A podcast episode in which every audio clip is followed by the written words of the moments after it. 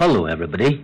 Thanks for enjoying with us 荔枝 FM 42920, the voice of Buyi.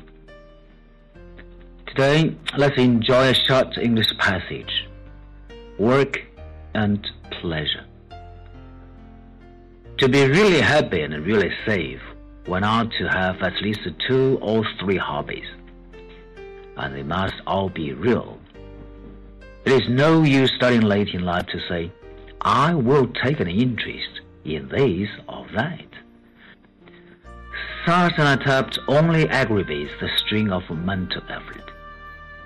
A man may acquire great knowledge of topics unconnected with his daily work, and yet hardly get any benefits or relief.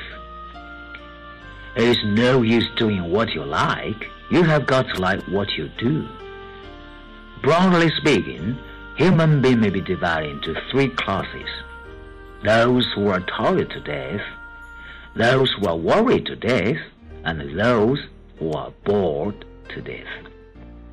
It is no use offering the manual liberal, tired out with a hard week's sweat and effort, the chance of playing a game of football or baseball on Saturday afternoon.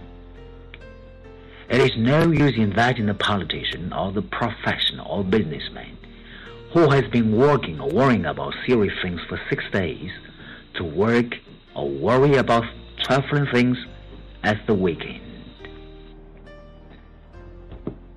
It may also be said that rational, industrious, useful human beings are divided into two classes. The first, those whose work is work and whose pleasure is pleasure. And secondly, those whose work and pleasure are one.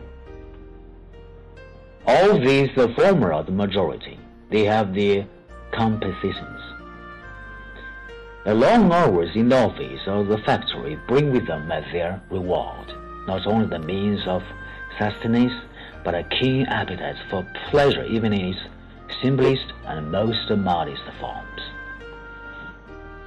But the fortune's favored children belong to the second class. Their life is a natural harmony. For them, the working hours are never long enough. Each day is a holiday, and ordinary holidays, when they come across as enforced interruptions and absorbing vacation. Yet, to both classes, the need of an alternative outlook, of a change of atmosphere, of the version of effort is essential. Indeed, it may well be those whose work is their pleasure are those who most need the means of banishing it at intervals from their mind.